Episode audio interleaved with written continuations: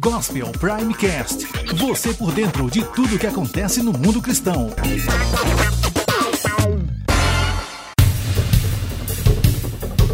Após ter proibido a divulgação de novos vídeos e de uma série de derrotas militares, aparentemente, os extremistas do Estado Islâmico ainda querem provar algo. Um vídeo mostrando um assassinato em massa ocorrido em alguma aldeia da Síria em 2014 foi um dos assuntos mais comentados pela mídia nesta semana. Não foi divulgado o local exato nem qualquer nome dos executados. A primeira versão do vídeo mostrava claramente que a maioria dos mortos eram crianças e mulheres, mas o material foi apagado do YouTube. As versões divulgadas pelo pelos jornais e TVs ingleses mostram a imagem borrada para não chocar os telespectadores. O jornal inglês The Mirror entrevistou especialistas. Eles acreditam que a divulgação do vídeo nesse momento é uma maneira de o grupo lembrar que continua operando e minimizar as notícias sobre as vitórias do exército russo na região.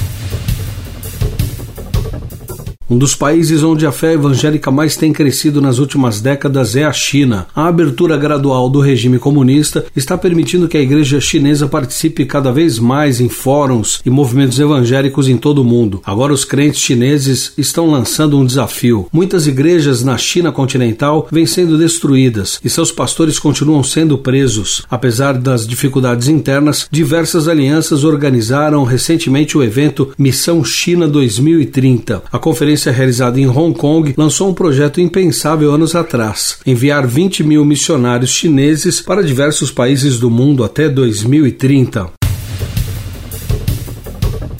O relatório de distribuição de escrituras das Sociedades Bíblicas Unidas mostra que em 2014 foram distribuídas 34 milhões de Bíblias pelo mundo. Esse número é muito maior quando as instituições somam a distribuição de outros materiais, como testamentos, evangelhos e outros itens bíblicos que atingem a marca de 428 milhões de publicações. O Ministério Público Federal recebeu de um grupo de pastores de Pernambuco o pedido para a retirada de duas imagens de candomblé do Rio São Francisco. Elas foram inauguradas há três anos na cidade de Petrolina e são chamadas de protetores do rio. A Mãe d'Água, Iemanjá, e Nego d'Água, o espírito do rio. As estátuas são consideradas um desrespeito à separação de religião e Estado, pois as águas do rio pertencem à União. Nada poderá me afastar do teu amor. casa refresca Na noite da última quinta-feira aconteceu um acidente envolvendo dois carros no quilômetro 548 da BR-364 em Ariquemes, no estado de Roraima. Em um dos automóveis estava o cantor Deio Tambasco, ex-integrante do Oficina G3, que se apresentaria na cidade de Ouro Preto do Oeste durante o final de semana. Segundo informações do site G1, um Fiat Uno com três homens a bordo colidiu com o veículo utilitário onde o músico estava. Por conta da batida, a Toyota capotou por diversas vezes e parou na na ribanceira da pista. O motorista do Uno estava alcoolizado e ficou preso nas ferragens. O corpo de bombeiros foi chamado para socorrer as vítimas e o serviço de atendimento móvel de urgência, o SAMU, prestou os primeiros atendimentos. O músico sofreu algumas escoriações pelo corpo e recebeu alta algumas horas após dar entrada no Hospital Regional de Ariquemes.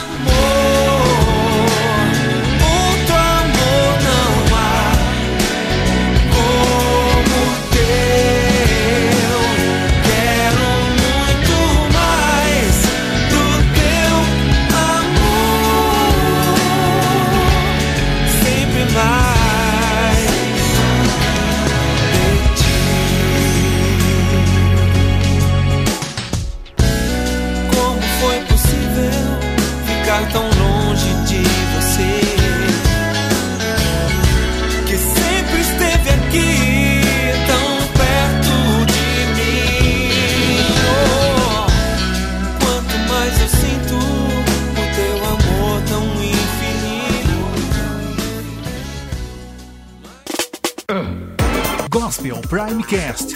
Você por dentro de tudo que acontece no mundo cristão. Você está pronto para defender sua fé? A Prime Teologia oferece o curso Teologia Básica, em videoaulas práticas para você aprofundar seu conhecimento bíblico. Aprenda a palavra de Deus de maneira didática e saiba defender as bases da sua fé. Acesse primeteologia.com.br. Gospel Prime. Gospel Prime.